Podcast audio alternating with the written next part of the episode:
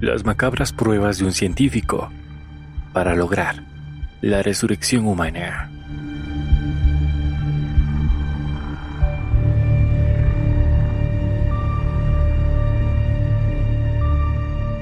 El científico Robert Cornish tenía un proyecto de vida en mente. Se propuso resucitar seres humanos.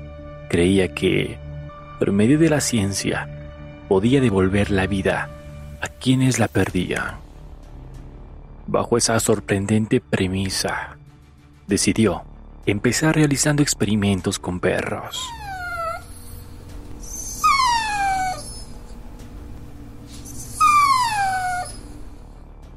Todo ocurrió en la década de los años 30.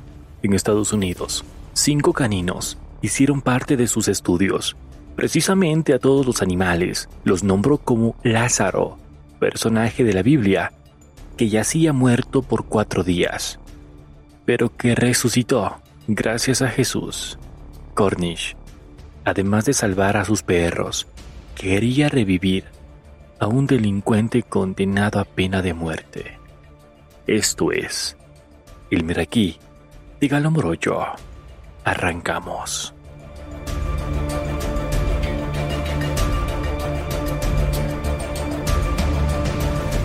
Cornish nació el 21 de diciembre de 1903.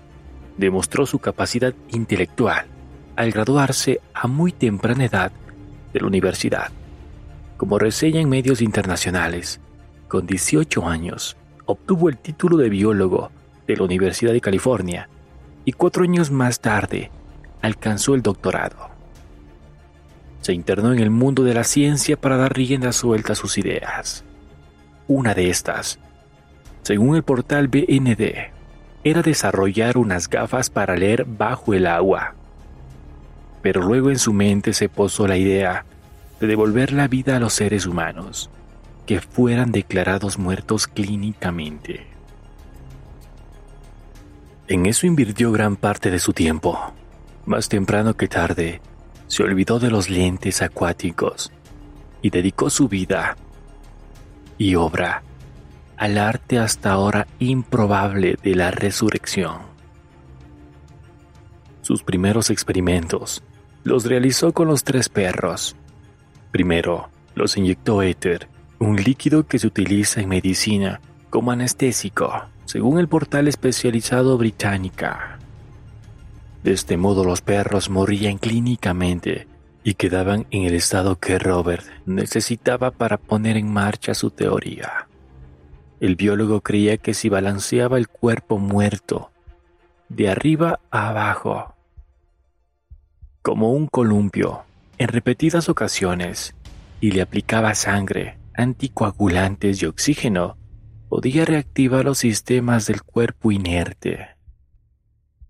Aunque no lo creas, lo cumplió. Revivieron, pero quedaron con secuelas neurológicas y fallecieron días después.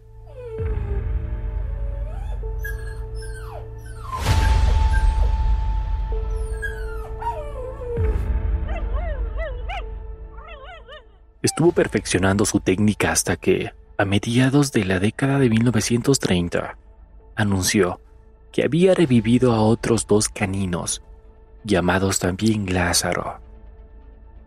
Un segundo perro es resucitado.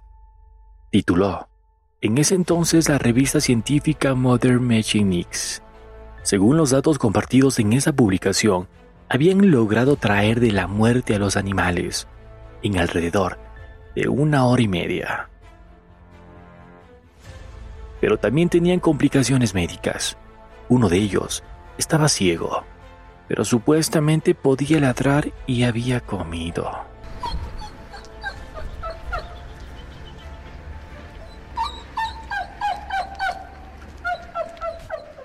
El doctor Cornish, entusiasta, ha dicho que Lázaro B estaba normal en unos cuatro días, mientras que el otro Lázaro lo hará en 30. Así lo mencionó en una de sus declaraciones. El siguiente paso era aplicar su teoría con humanos. No tuvo que buscar candidatos porque Thomas Magnolie, un preso condenado por abuso y homicidio de menores, le escribió una carta en 1947 y se ofreció para los experimentos.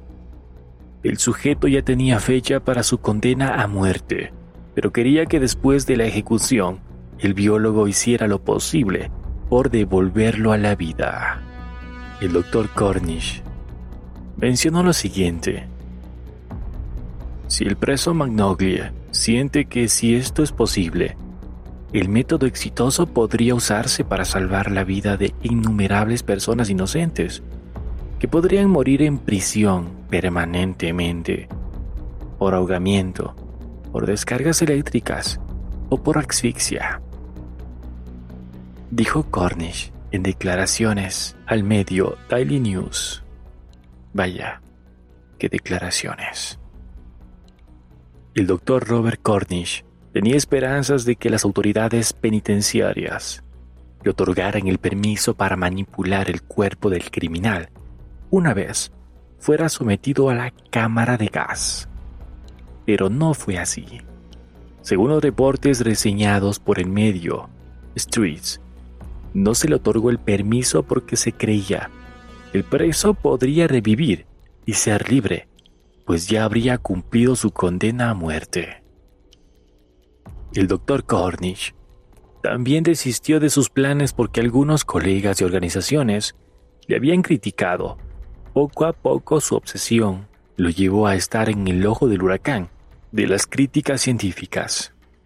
No pudo convertirse en el resucitador que esperaba, y de hecho, terminó volcado en un particular negocio que halló en medio de sus convulsas experimentaciones. Según los medios citados, se dedicó a vender una crema dental que le había resultado de su curiosidad en el laboratorio. Sus propuestas de devolver la vida a los asesinos ejecutados lo convirtieron en el centro de un furor médico, legal y ético, dijo el diario The New York Times el 8 de marzo de 1963, cuando se anunció su fallecimiento a los 60 años. Tú escuchas el podcast del Meraquí de Galo Morocho. No te olvides seguirme a través de las diversas plataformas digitales, Facebook, Instagram, TikTok. Además, escucharme a través de Spotify, Apple Podcasts, Google Podcasts, YouTube. Encontrarás este y otros episodios más. Hasta la próxima.